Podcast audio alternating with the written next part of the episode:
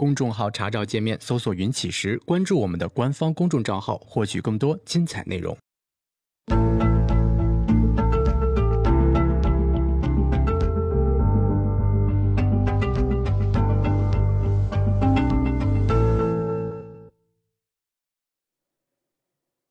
行到水穷处，坐看云起时。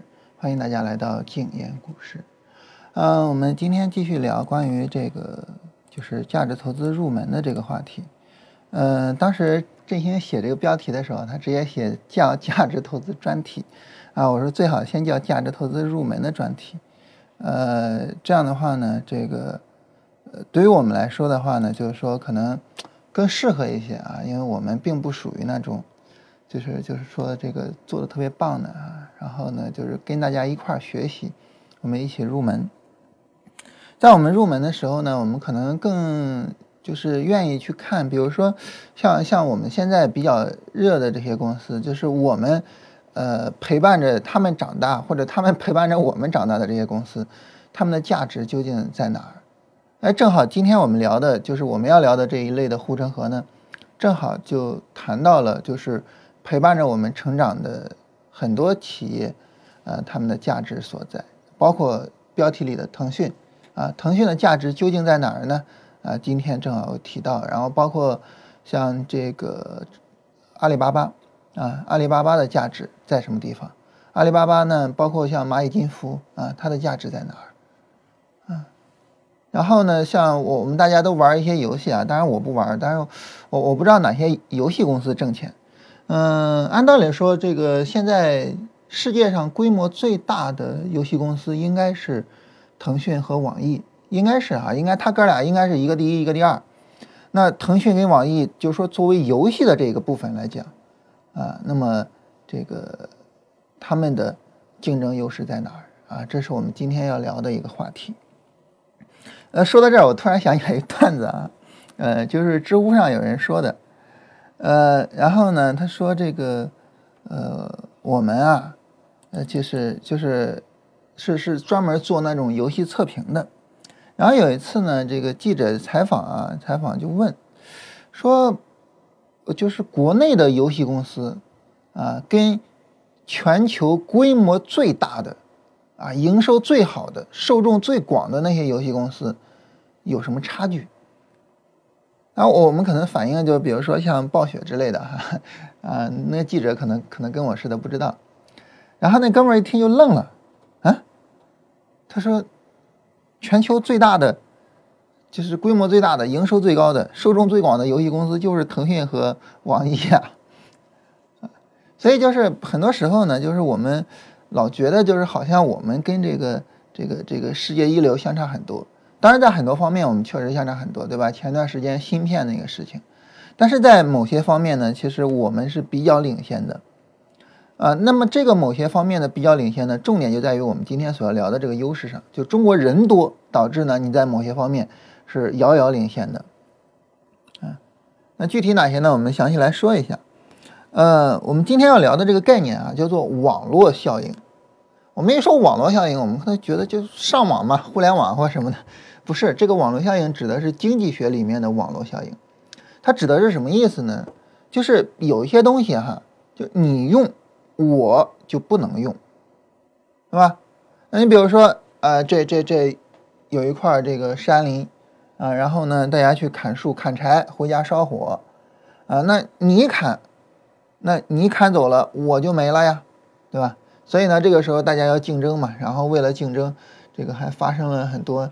啊，这个历史上的战争啊，或者各方面，我我呢是呃出生以及呢长期生活在山东跟河南就是比较交界的地方。我我我家往呃我家往南走，我想想啊，那方向对是往南走啊，我家往南走大概走十几公里就到河南。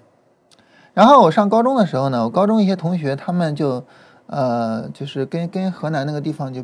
非常非常的接壤，就非常接近。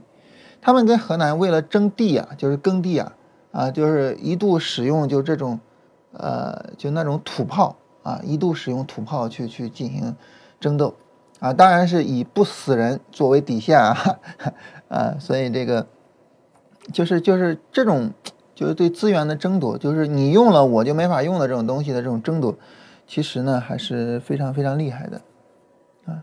但是呢，呃，有一些东西啊，就是你用了我也去用，这样呢会更好，就用的人越多越好。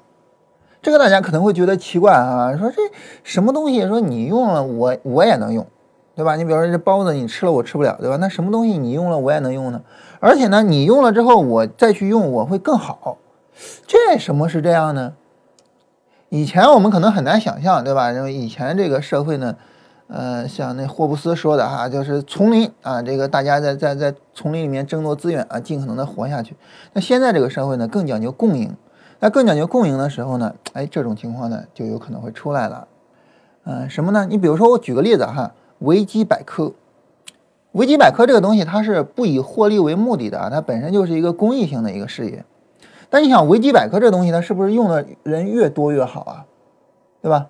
如果说，假如说啊，这世界上只有维基百科创始人这一个人在用维基百科，他自己写自己看，你说这玩意儿有什么用啊？没用嘛，对不对？但是呢，如果这个创始人写了，有第二个人看，维基百科就有用了。什么用呢？就是传递思想啊，对吧？那哥们儿的思想传递出去了啊，所以呢，他就有用了。那有用了之后呢，那你比如说这个人他想，那我也写点儿吧，他也觉得有用的东西，他也写一点，然后呢，就吸引了第三个人来看，用处呢就越来越大。那现在这个维基百科数以十亿计的人在里边看写。编辑，所以维基百科的意义呢就越来越大，越来越大啊！我们现在对吧？大家找什么资料呢？比如说这个一些呃常常识性的东西，你愿意到维基百科上去搜，对吧？然后呢，还有一些学术性的东西，专门有学术的呃维基百科相关的这些东西。你比如说前之前的时候，那个魔兽那特别火的时候，魔兽专门有魔兽的这个维基百科的分区，然后各种各样的玩魔兽的那些技巧啊，各方面的东西啊，大家都去看。啊。所以这个东西就是，你你能用，我也能用，而且呢，用的人越多越好。这个呢就叫做网络效应。呃，网络效应呢，那我我这么一说，大家能反应过来哈。那你说在古代也有一些网络效应，比如说有书啊，呃，然后大家进行这个学术探讨啊，对吧？你比如说毕达哥拉斯学院啊，然后柏拉图学院啊，大家都跑到柏拉图学院一块儿去讨论，一起探讨。对吧？所以这个具有网络效应，但是呢，这个网络效应总归是受限的，很大程度上呢，受限于信息流的传递能力。啊，在古代的时候呢，信息流的传递更多的是通过人与人的交互，啊，书籍相对来说都是非常珍贵的。那人与人的交互，我们知道啊，它天生的受限于邓巴数，就是一个人最多能够交互一百五十个人。如果一个人还跟我似的啊，就说这个生活中跟人交流的能力特别差。那么他的交互能力可能也就一二十个人，这个时候呢，就是呃网络效应呢，就是程度就很低。但是现在不同了，现在网络效应的程度非常高。我们都知道那个叫什么，呃八度空间还是六度空间理论啊？忘了哈，我光记得那个周杰伦的八度空间的专辑了。还有叫八度空间那个理论，呃八度空间那个理论呢，就是他说就是这个世界上任何一个人，你都可以通过就是周转八次之后找到他。嗯，比如说我。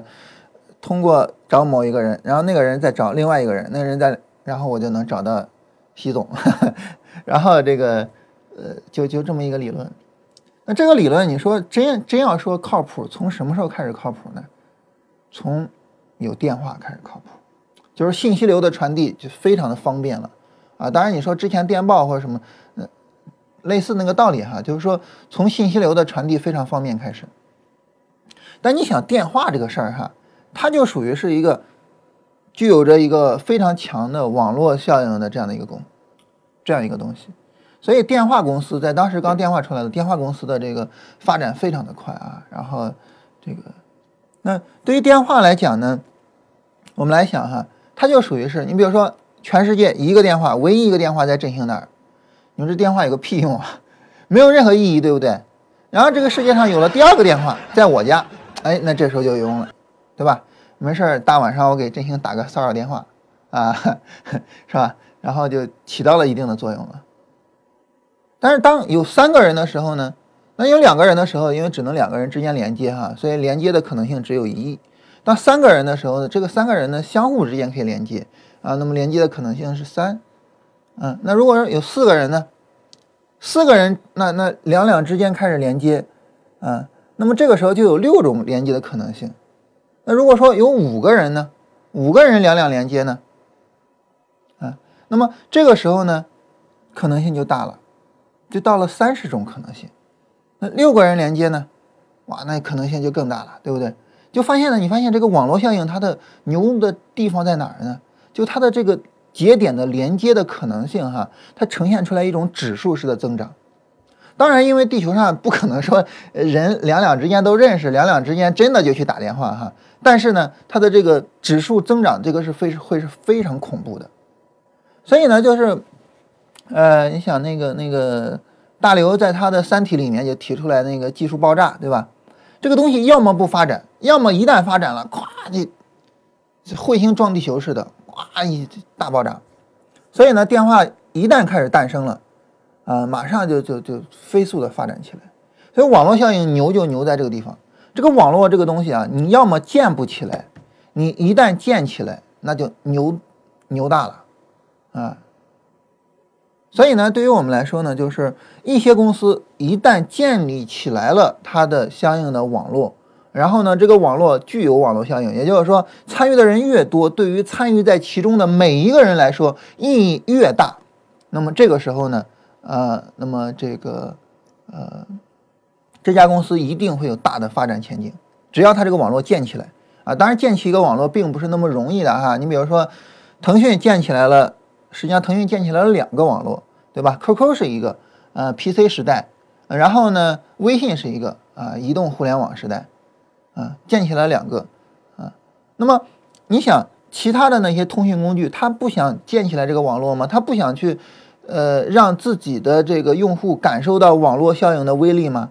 但是没那么容易建起来的，啊，对于这个东西来说呢，其实，呃，它受到各方面的因素影响。你比如说先发优势，谁先来谁占优势，嗯，像这个美国呢，它美国的淘宝就是易趣啊，后来呢，易趣呢，这个到了日本的时候，好像就晚了三个月，然后就被日本的一家这个呃做相关业务的公司给干倒了，网络效应没建起来啊。啊，当然，这个淘宝有有网络效应，这个很容易理解，对吧？因为在淘宝上卖东西的人越多，在淘宝上买东西的人越多，淘宝的价值就越大，对吧？如果说在淘宝上只有一个人买东西，我为什么要到那儿去卖呢？啊，我直接到集市上去卖，我还能碰到好几个人呢，对不对？但如果说淘宝上只有一个人买东西，我为什么要上淘宝呢？我去逛超市，我去逛那个呃什么什么什么什么万达广场，那么多商家，对不对？所以。淘宝也是一个非常典型的具有网络效应的一个公司哈。淘宝这一个产品具有网络效应，我们一会儿再说支付宝之类的东西具有网络效应哈。就淘宝这个东西，它是明显的具有网络效应的。好，然后呢，这个呃，易趣呢来到中国跟淘宝竞争，那淘宝呢我免费，你收费的我免费啊，然后呢易趣就就就走掉了啊。然后其实这个东西哈，它反映了一个文化的问题。就是国外的公司不太理解我们的文化，不太理解，就是我们觉得什么是重要的。比如说，我到你网上开个店，你还要我收费，你觉得是吧？这个不太符合我们这种文化，好像，对吧？那还比如说呢？比如说现在这个六幺八马上就要到六幺八了，然后各大网站都在打折。大家知道亚马逊他们是很不喜欢打折的。他们喜欢就是我就老老实实的，对吧？这东西我该给你便宜，我给你便宜就完了。为什么非得定个高价然后再打折呢？为什么这这不脱了裤子放屁吗？对不对？多此一举啊！但是你想，你作为一个中国人，你是更喜欢亚马逊那种老老实实给低价的啊？假如说一个东西我十块钱，还是喜欢这个京东这样二十块钱，但是我给你打五折，你喜欢哪种呢？对吧？你你可能会喜欢京东这样，因为什么呢？因为尽管我是十块钱买的，但是这东西它价值是五十块钱啊！我买了一好东西啊，对吧？你比如说我买一包啊，然后呢，亚马逊两万块钱，京东四万打五折两万，我我那我是挎了一个四万的包啊，我不是挎了一两万的包啊，对吧？这感觉是不一样的。所以所以这个我我们会更喜欢就是价格高一点，然后你给我打折。亚马逊不理解，亚马逊觉得你这神经病吗？这不是对吧？啊，所以呢，这个这个这个企业对当地文化的理解也是很重要的啊。这这是淘宝发展起来。总之呢，就是呃一家企业呢，它的这个呃网络经济呢能够发展起来，其实是有各方面的因素的啊。你比如说像呃一一年那个地震，如果没有那个地震，如果 MSN 能继续存活的话，那 MSN 跟这个 QQ 的竞争后面会怎么样呢？很多东西都不好讲，对吧？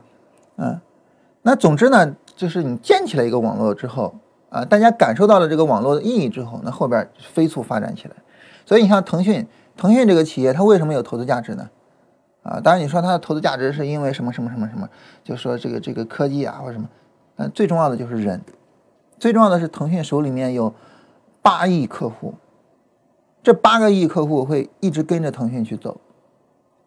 你你你能想象，就是说你微信不用了，QQ 不用了，能想象吗？不太能想象。如果说现在社会上有一个人，就是呃独立于网络之外啊，我不使用电话啊，不使用这个呃互联网啊，这个我我们就很难理解，对不对？所以呢，就是说腾讯这家公司，你想让它倒掉，其实是很难的。为什么当时马化腾说，就是微信一旦是呃别的企业企业造出来，然后他们就会比较危险呢？原因在于，一旦说有先有一家企业先于微信，呃，先于这个腾讯建立起来了移动互联网上的网络效应，一旦有的话，那么你作为一个后起之秀想追赶还是比较难的啊。当然，因为腾讯拥有着这个 QQ 的用户存量哈，所以你想挑战它的地位其实没有那么容易啊。那。呃，这是这样一个概念，就是我们大概能理解了啊。就是说，腾讯这个公司呢，之所以能挣钱，就是因为它网络效应这个比较强。那理解了这个之后呢，其实我们能够顺带着去理解很多东西啊。你比如说，我们国家的这个移动支付为什么会那么火？移动这个呃，移动支付这个东西啊，它其实呃表面上使用着很方便，但是背地里很复杂。那产品就这样啊，产品一定是把复杂留给自己，把麻烦留给自己，把方便留给用户。那么移动支付呢？它后面首先一个就是说你的那些个呃 IT 方面的支持，其次一个呢银行方面的支持。你说银行呢，它如果说让你去使用移动支付了，实际上就是拱手把自己的客户让给别人啊。可能大家现在没有人刷卡了，但是你要是刷卡的话，但凡你刷卡，银行就有钱赚啊。那现在你不刷卡了，我就没钱赚，对吧？啊，然后你现在钱都在支付宝或者都在微信里面，甚至都在京东里面，然后去买各种理财，然后你都不知道我银行来了，我银行挣什么钱呢？所以银行呢，他不愿意给你对接。但是呢，我们呢，无论是这个互联网，他们呃，这个这个支付宝或者是呃微信跟银行谈也好啊，还是我们银监会我们上面这个这个去去鼓励银行跟他们对接也好，无论如何。我们的国有银行，我们的四大行做出来了巨大的牺牲，啊，跟他们做了对接。很多人骂银行，很多人说什么，但这个其实你没想过，就是如果说银行不给你对接，你能怎么办呢？没办法，对不对？嗯，他不拱手让出自己的客户，你能怎么办呢？没有办法，他不对接，你这个移动支付你就没有办法去发展起来。啊，第三点是什么呢？就是网络效应。当使用支付宝付款的人越来越多。当使用支付宝呃收款的商户越来越多的时候，支付宝在呃移动支付方面就能够发展起来啊。当然，这个对于微信来说也是一个道理，所以它是一个典型的具有网络效应的。但中国啊，在中国做一个商业最不怕的就是网络效应。就如果说你这个商业活动需要网络效应，那中国的商家不怕，为什么呢？中国人多嘛，我想建一个网络还是没有那么困难的。但是你像西方呢？你在西方建一个移动支付，这个就相对比较困难。当然，我们现在触角开始往外卖啊，但是比较困难啊。原因多方面的。你比如说，首先支付习惯，对于支付习惯来说呢，他们已经很习惯了使用这个呃信用卡去支付啊，不像我们似的啊，我们已经很习惯了使用移动支付，对吧？他们已经很习惯了，呃，很习惯使用这个信用卡。然后呢，他们很习惯了线下支付。不像我们似的习惯线上，然后他们的银行对接就不会那么顺利了，不会像我们似的，那些私有银行你需要一个一个的去跟他们谈的。花旗会愿意把自己的用户让出来吗？德意志银行愿意让出来吗？不敢讲的，对吧？不好讲。最后呢，就是这个网络效应，啊，网络效应呢，就你比如说那些这个这个小巷里的那些商家，愿不愿意贴出来一个二维码，对吧？就是这些问题都很复杂，但是我们搞出来了啊，这就是我们移动支付火，就是首先是这些。呃，文化上和这个政策上的一些问题。其次呢，就是我们中国人人多啊，我们很容易建起来这个网络效应。所以你在中国投资呢，一个很重要的投资方面就是找那些有网络效应的公司去进行投资啊。而在互联网的时代下，哎，这个东西哈还真不缺，对吧？互联网时代最不缺的就是有网络效应的公司。所以你看，像腾讯发展，像阿里巴巴发展起来，像小米发展起来。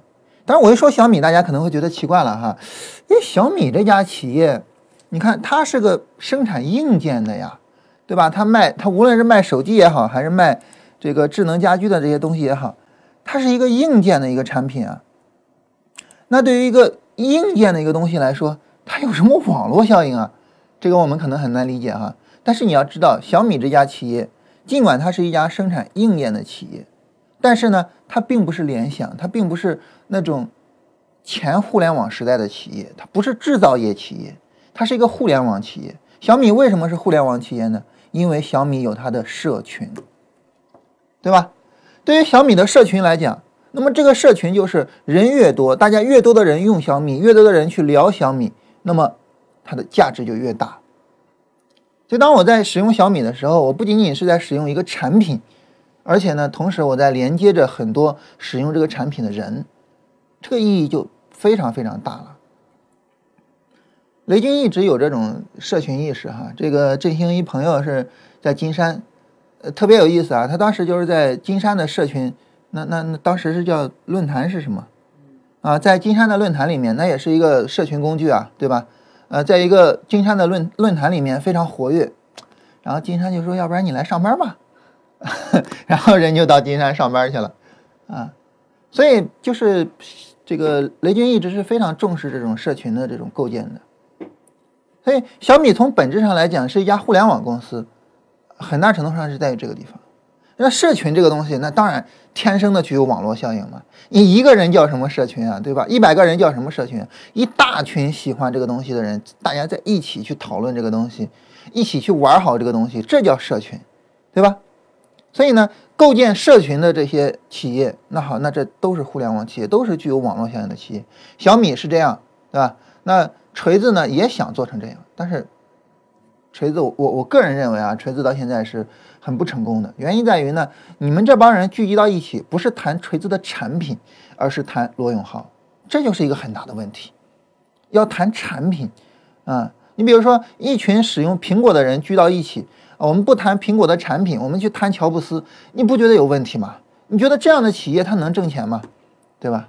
所以呢，社群一定要注意知道，就是你要有一个精神支柱在哪儿，你要有乔布斯，有雷布斯，对吧？你要有这种精神支柱，但是最重要的还是产品本身啊。所以呢，罗布斯，哎，我觉得还是很遥远的一个事情哈。那小米是社群，那再比如说你像那些呃互联网。创业做的那些什么，什么就是雕爷牛腩啦，啊皇太极啦，什么这些东西都是类似的。当然说到这个哈，就是那关于读书这一块，因为咱们现在有有点半读书节目的性质哈，因为这个呃老跟大家聊书，嗯，对于读书这一块来讲，我们想呃很多的这个读书社群，对吧？你比如说樊登读书会，典型的读书的社群。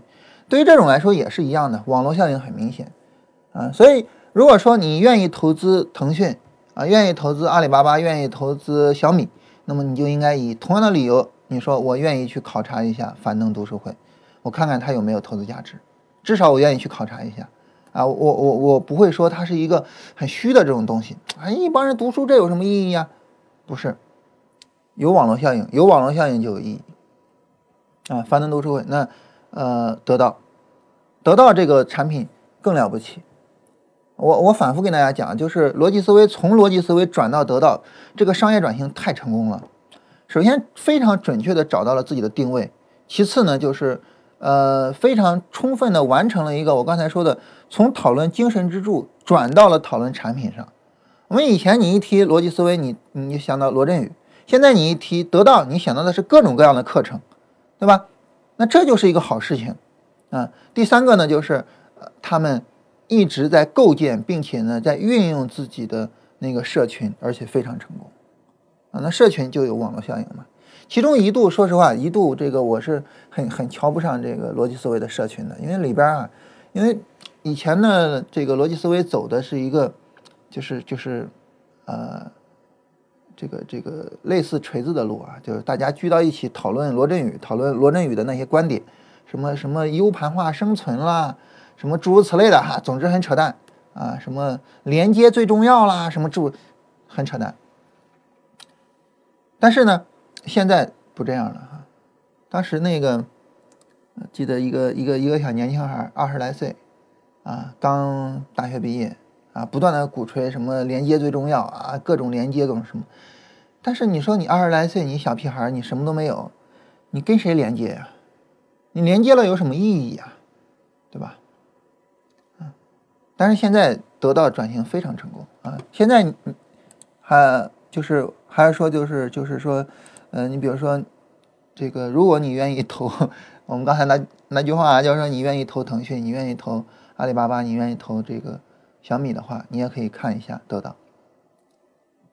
嗯，当然，每家企业呢都有自己的独特的竞争优势，但是他们这些企业都有一个共同点，就是他们有他们自己独特的网络效应，他们有他们自己独特的一批用户。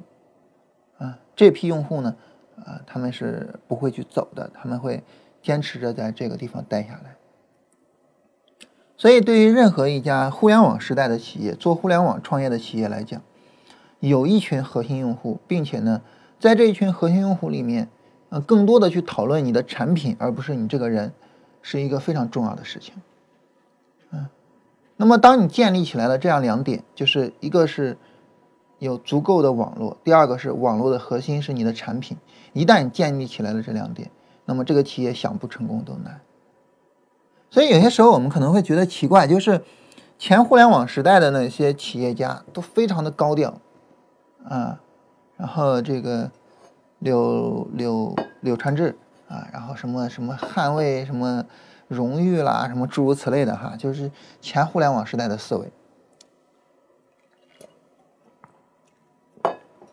而互联网时代的商业领袖呢，呃，有的就是像乔布斯这样啊，非常高光；但是你像也有很多像马化腾这样非常低调的。在互联网时代诞生了很多，就是至少在人设上哈，我们不说他真实的是是低调还是高调，或者生活中什么样，因为我们也不知道，对吧？就在人设上愿意非常低调的这些企业家，嗯，然后像这个，嗯，我我我觉得马化腾是比较典型的一个代表。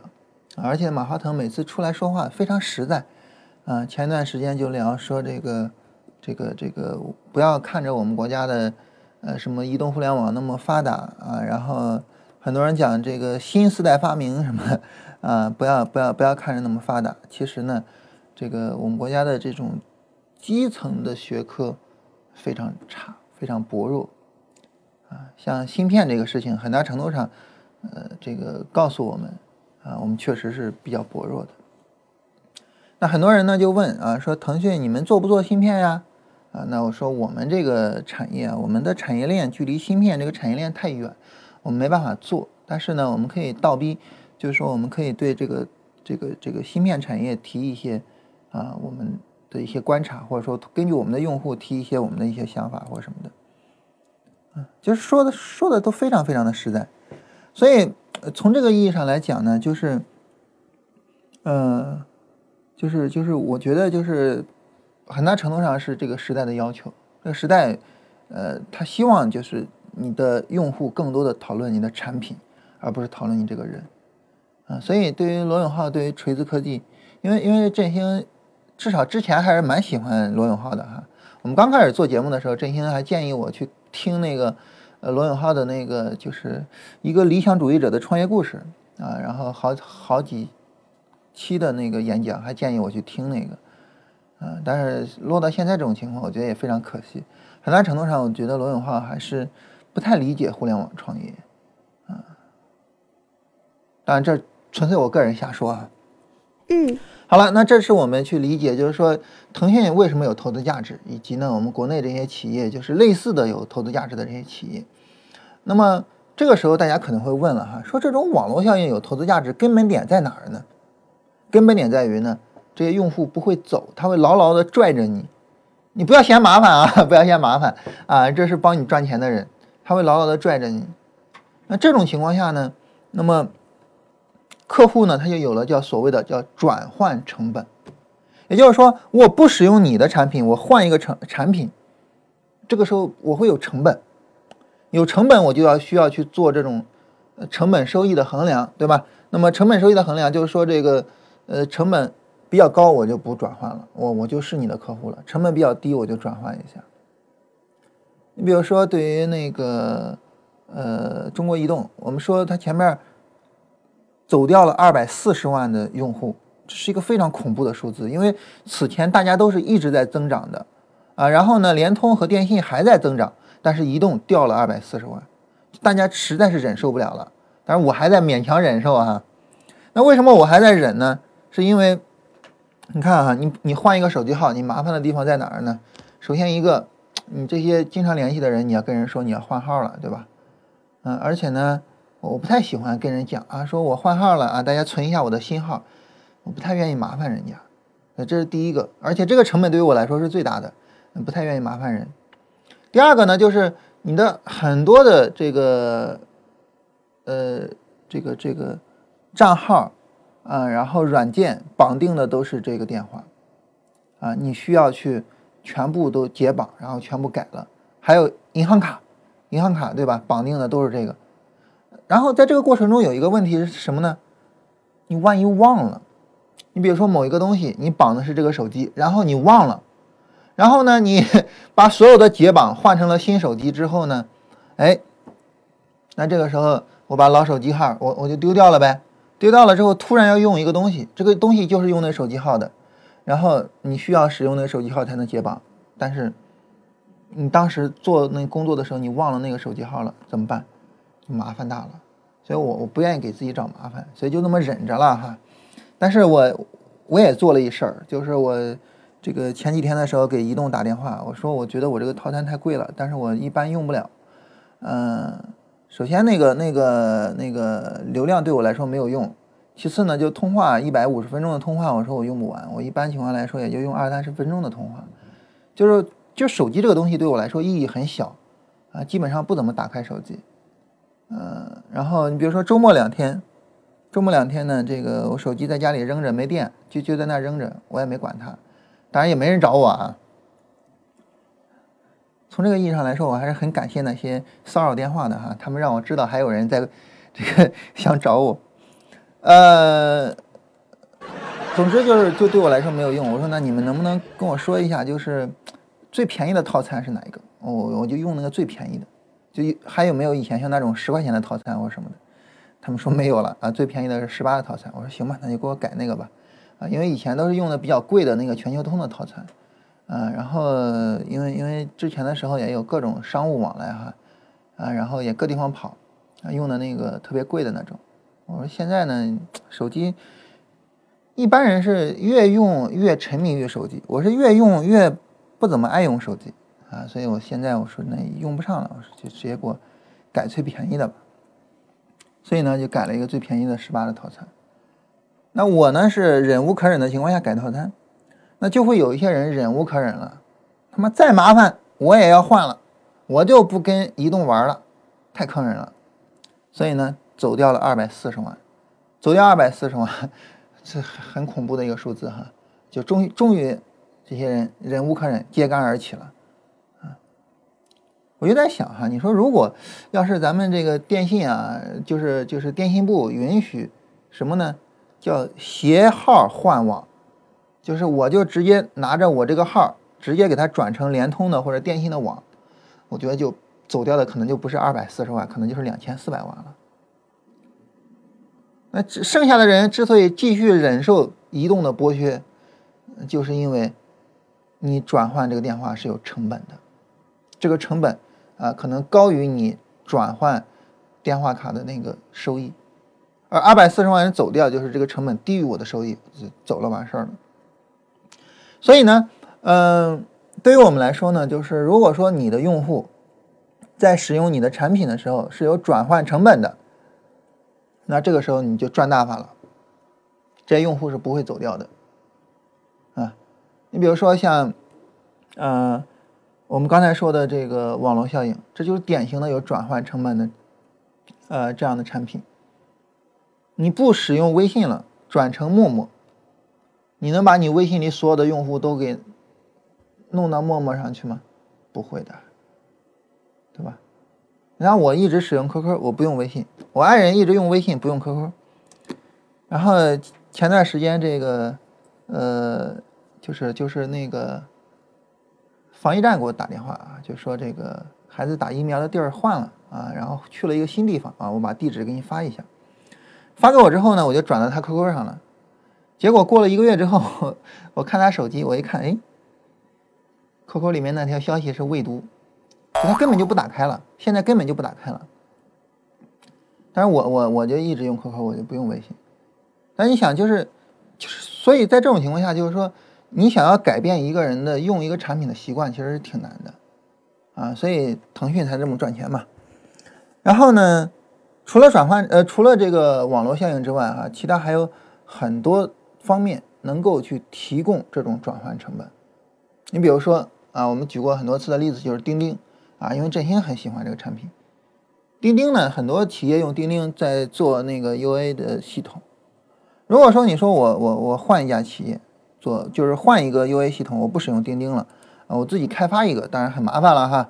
然后呢，我换一个别的，你换一别的呢，你就需要把你的用户的，就把你的所有的员工资料重新的输入到新的这个里边，很麻烦啊。所以钉钉呢，真心的说，钉钉上市之后呢，我就愿意去那个什么啊，愿意去使用它。还有呢，你比如说像财务软件，财务软件这属于是非常典型的哈啊。然后呢，再比如说像这个这个呃医疗器械，这个大家可能会觉得啊，这玩意儿怎么还会有转换成本呢？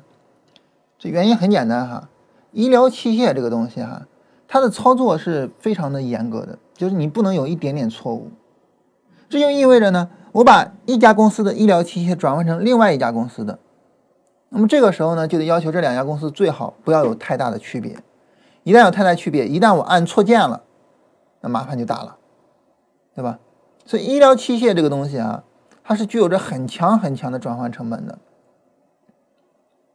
那么跟医疗器械类似的呢，还有你比如说振兴做呃图啊做这个视频所使用的软件，转换成本非常非常的大啊。当然，对于振兴来说呢，他如果想转换一下呃我的软件，我就自己学习喽。但如果说我们是一家公司呢，是一家做视频的公司，比如说我是一家电影公司，啊，我们做电影的这个软件我要换，这个时候我就要需要培训所有的这些这个这个使用这个软件的人，这个培训费多少钱？你软件公司你给我出啊，对吧？所以除非是一个新的软件好到了，就是比那个哎那个现在那家公司叫什么名字来着？就是那个 A B O 什么？就是就是那个啊？啊，反就是反正就是常用那个 PS 软件就，啊啊，就是那家公司，你除非是你的软件真的好到了，实在是比它好太多太多了，以至于呢，我转换一个软件的收益超出了啊我培训呀各方面的这个成本，否则的话，你说我作为一家电影公司，我愿意去换这些东西吗？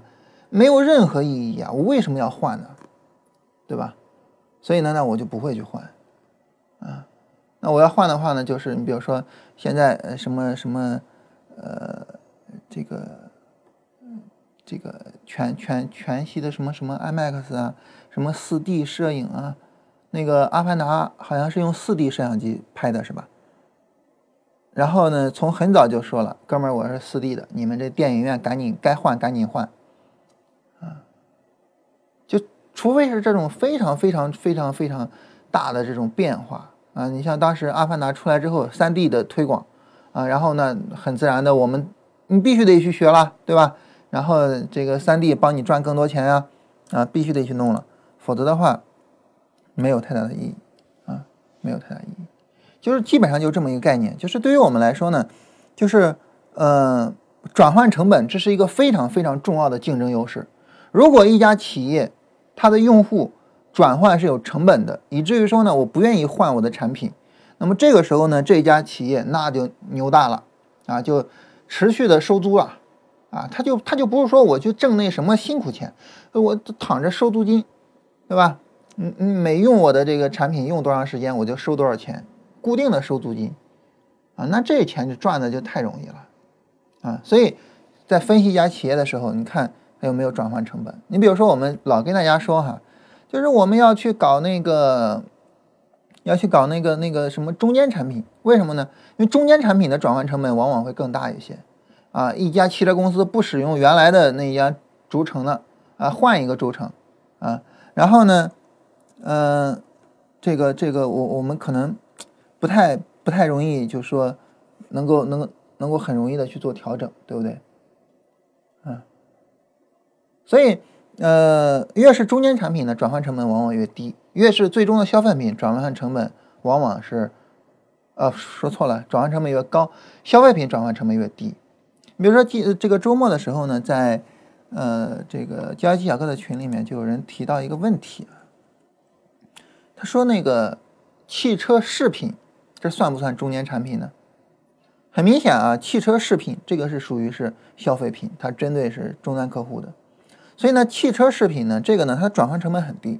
我既可以使用这家企业的，也可以使用那家企业的，随便，转换成本是非常低的。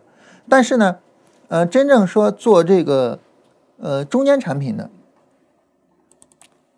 啊，真真正说做中间产品的，那么它的这个转换成本呢，相对的高一些，然后呢，这个可能涨的呢也呃，这个行情呢也能够就说更理想一些。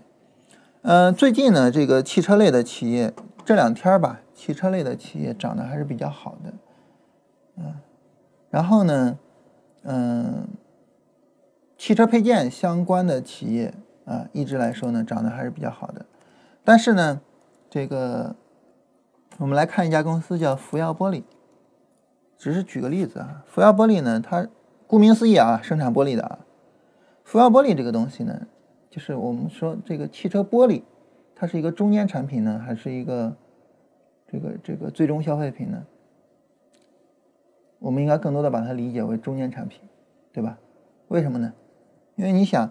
消费品呢，一定是我们作为消费者你去接触的，但是我们作为消费者，你经常去选你的这个汽车的玻璃吗？好像不太经常，是吧？所以它我们可以理解为一个中间产品。嗯，那你看，在这个白马股涨的时候，那么福耀玻璃呢，从十块钱涨到三十块钱，啊，涨了三倍多一些，涨了三倍多一些。那为什么在这个白马股涨的时候，这福耀玻璃会涨呢？就是因为它是一个中间产品，它是一个白马股，啊，它不是一个最终消费品，不是像立白那样的，就我想换随便换那样的产品，啊，这家企业包括这家企业的领导人哈，这个是非常值得尊重的，啊，就是简单的举个例子，啊，就是说这个如果说一家企业它的产品有转换成本，那么它是具有着非常强的竞争优势的，换句话说啊，具有着非常强的护城河。啊，但是你像立白洗衣液，你像一个早餐店啊，吃饭饮食，你像这些东西就没有很强的转换成本，啊，没有很强的转换成本。那假如说哈，你说，那我如果我要是搞一个海鲜店，遍布全国的连锁店，啊，那这个时候呢，我这个海鲜店作为全国连锁，我也很牛了，啊，然后我也上市，那。你不是说餐饮上市不行吗？或者说餐饮不挣钱，或者是餐饮的转换成本低吗？大家仔细琢磨琢磨哈。如果说我们一家海鲜店遍布全国，而且非常火，挣钱非常多，是因为转换成本高吗？之前有人提给我提出来过这个问题啊，绝对不是因为你转换成本高，你的竞争优势也绝对不在转换成本上。你的竞争优势在哪儿呢？你的竞争优势一定在你遍布全国的物流网络上，因为你要。海鲜这个东西嘛，你要第一时间送到，你想，你要是能第一时间把海鲜，别说给送到新疆了哈，你能第一时间把海鲜给送到山西，你得需要花多少钱去建你的这个互联那个物流网啊？对吧？所以竞争优势呢，它体现在那个方面，而不在于转换成本上。啊，有转换成本的企业并没有那么的多，但是呢，那么一旦你发现了它的投资价值就会非常大。啊，今天我们要聊的基本上就这些内容了哈。我们等于把转换成本跟这个网络效应这两这两节啊放到一起来讲了。然后后边呢是关于成本成本优势，就是说大家都卖一个东西，但是我卖的比你便宜，我就能挣更多钱了。啊，还有呢就是规模经济，成本优势和规模经济呢，它两个也是一个东西。我们明天一块儿讲了。这样讲完之后呢，就是护城河总体上哈三大类，三大类。第一大类呢，呃，就是这个。呃，无形资产包括品牌啊，包括专利权、创新精神啊，包括这个特许经营权啊，这是呃无形资产。第二大类呢，就是转换成本，其中最重要、最重要的转换成本就是网络效应啊。第三大类呢，就是这个成本优势，其中呢比较重要的成本优势就是规模经济啊。我们这样就最终啊讲完它。明天啊。明天我们就把这个护城河这五类护城河就讲完了，啊，然后说到这儿，我想闲扯一个话题哈，就是关于微信的一个闲扯淡的一个话题，就是很多时候，说实话，我很佩服那些做销售的，为什么呢？因为非常敏锐。有时候我就想，做销售的人，他们做自主交易会不会比较成功？非常敏锐。呃，当时刚一开始出这个微信的时候，当然我就一直没有用了，到现在我都不怎么用微信啊，这个。呃，很长时间不看或者是怎么样的，嗯，然后对于呃微信这个这个产品来说啊，就是当时刚出微信这个产品的时候，啊，然后就有一些做销售的人就非常敏锐的发现，哎，我可以使用微信去做销售啊，因为刚有微信的时候呢，大家微信里面加的人都是相互非常信任的人，啊，然后呢，你就把微信通讯录所有人都当成朋友，这个时候呢，他给你推荐个什么？什么什么白银呀，给你推荐个什么茶叶呀，啊，给你卖个什么，对吧？然后你可能也会比较信任他，非常敏锐。对于做交易来讲呢，这种敏锐的这种感触是非常重要的。那你说这个这个跟价值投资好像有点不对啊？价值投资人家不强调敏锐的感触，但是我认为价值投资应该强调敏锐的感触，就是你应该敏锐的感知到，呃，世界潮流的变化。你比如说，巴菲特这个没有投资呃网络股，从事后的角度看，巴菲特挣就是投资别的挣钱了或者什么的，我们就说啊，巴菲特没有投资网络股很牛。但是你说按道理来说，错失一个投资机会难道不是问题吗？为什么大家一提到巴菲特不投网络股就觉得很牛呢？我觉得它是一个问题。嗯，在互联网的时代，在移动互联网的时代，商业模式发生了很大的变化。我们应该感知到这种变化，并且呢，这个能够去根据这种变化重新理解价值投资，重新理解一家企业的价值，并且呢，重新去安排自己的投资，这应该是一个非常正常的思维方式啊。为什么就是夸巴菲特成了主流呢？当然我知道，就是对于做任何交易都要有所为有所不为啊。巴菲特这个在自己的能力圈里面活动没有问题，但是我们难道不应该主动的去扩张自己的能力圈吗？这个更没有问题啊，所以当我们现在在做价值投资的时候，我觉得没有必要去固守像巴菲特说去投资消费品、投资制造业、投资那些商业模式非常简单的企业。这个就是，如果你还是这样的话，这叫按图索骥，太固化。真正的价值投资就是去投资那些能够创造价值、能够对社会有意义的这样的企业。而在互联网时代，这样的企业有很多是具有我们今天聊的网络经济。转换成本的这样的企业，未来啊也是有很大的前景的。我们应该就是不要去固守这个这个啊，我就顺便说一下这个事儿，我顺便说一下，就是因为因为我一聊腾讯呢，很多人就嘲笑我啊啊，是不是收了钱了？这个这个嘲笑其实没有任何意义啊，大家知道我们是不可能收钱的，对吧？腾讯根本不在乎我们啊。我们之前聊小米，有人说你是不是收了钱了？是太扯淡了，小米根本不在乎我们。那对于腾讯这样的一家企业来讲，就很多人就是我我一夸腾讯，很多人就笑话我说腾讯不就是抄袭吗？啊，腾讯不就是那个什么，呃，这个这个别人一个游戏火了，那个超人游戏或者什么，就这种心胸，啊，这种看待事物的方式，真的你找不到投资机会的，你没有真正深刻的理解腾讯，你也不知道腾讯到底在干嘛。好，就大概跟大家就是闲扯这么一句哈，然后。看大家有没有什么要聊的哈？没，没有什么要聊的，我们这个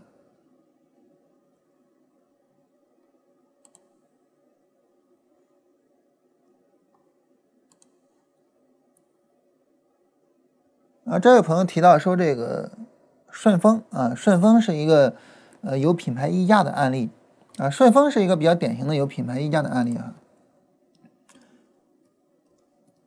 嗯，其他的这个快递公司呢，你比如说，它可能你涨价，没人陪你玩了。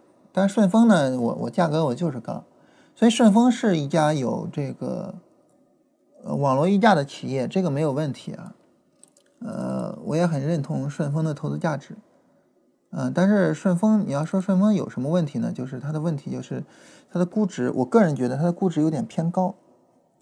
因为对于一家这个物流企业来讲呢。当然，我我我并不了解顺丰的基本面啊，但是对他来讲呢，就是它的这个空间发展的空间能有多大呢？嗯，这个得得好好看看财报才能够去去理解啊。但是我觉得五十二倍的估值有点高了啊。如果说顺丰后面能够有投资价值的话，我会愿意去买的，我会愿意买的。我觉得顺丰确实是一家有投资价值、有投资意义的企业。然后这儿的这个问题哈，说，呃，关于风险的一个实验，这个实验没有看明白。实验一怎么得出七百五十元？实验二为什么会多付出五十元呢？这个我看一下是个什么概念哈。嗯，实验一选择百分之七十五的机会得到这个一千美元，嗯，然后呢，百分之二十五的机会什么都得不到。对于百分之呃，对于这个第一个选择，百分之七十五的机会得到一千美元，百分之二十五的机会什么都得不到。那么它的预期就是它的预期收益是七百五。当然，这个预期收益七百五，它如果说只选择一次的话，这个是不确定的。你有可能是拿到一千块钱，也有可能是拿到零。但如果说这个实验就是说你让我选一千次，那么我就应该是七百五乘以一千啊，应该就是七百五乘以一千。预期收益啊，这个是最基本的，就是你的收益最基本的概率论啊，收益等于呃情况一的收益乘以对应的概率，加上情况二的收益乘以它的概率，这个是基本的概率论啊。情况一呢，就是收益是一千，概率是七十百分之七十五。所以情况一的收益乘以概率就是七百五十美元，情况二的概率呢是百分之二十五，但收益是零，所以情况二的收益就是零，所以收益就是预期收益，啊，这个不能叫收益，这叫预期收益啊，预期收益就是七百五。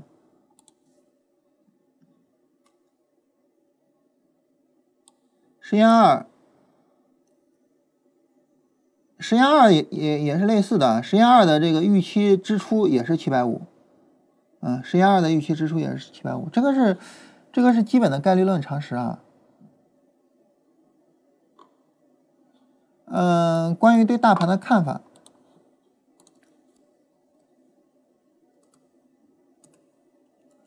对大盘的看法来讲呢，就是目前来说哈，这个市场呢总体上走的是比较疲软的，然后一个比较大的下跌，然后横着走，这样其实是一个比较危险的一种情况。前面这一波拉升，拉升的力度还是不够，连连连这个高点都没有超出来，拉升的力度还是不够，啊，所以这种情况下呢，就是对市场不应该有一个太大的预期。我经常讲熊市思维跟牛市思维，呃，就是思维方式的切换。现在呢，就是一个熊市思维。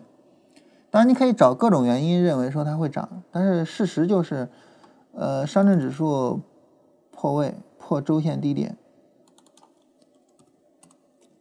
嗯，破位破周线低点，在破位破周线低点的情况下，就是没有一个太大的太大的预期，还是还还还是可以的。真要说做的话呢，你比如说像对于创业板，对于创业板呢，它前面这一波拉升比较厉害啊，然后在高位横，高位横，呃，如果说创业板上能够有什么机会的话，还是可以考虑的。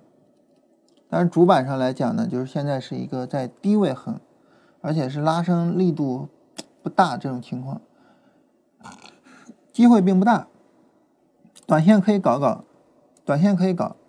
但是盲目的认为就是说市场多么有机会，我觉得这个意义不太大。现在来说呢，嗯，市场有可能是这样，这是从底部开始拉的哈，拉升回撤拉升，呃，走一波段上涨，然后看后面波段下跌的情况。目前来说是这样，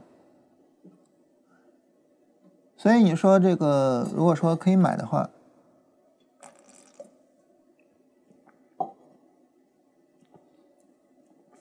我觉得就是看一波段上涨，然后等一波段回调的情况。从波段角度啊，短线角度就不说了。短线角度其实你现在都可以选股了，因为市场已经回调走出来了。今天如果继续往下跌的话，如果继续往下跌，呃，然后 MACD 就死叉了，短线你都可以选股了。我说的不是短线，我说就是说从波段角度，同一个走势，不同的角度是完全不同的看法。好，那我们今天就到这儿哈，咱们明天聊一下关于成本优势。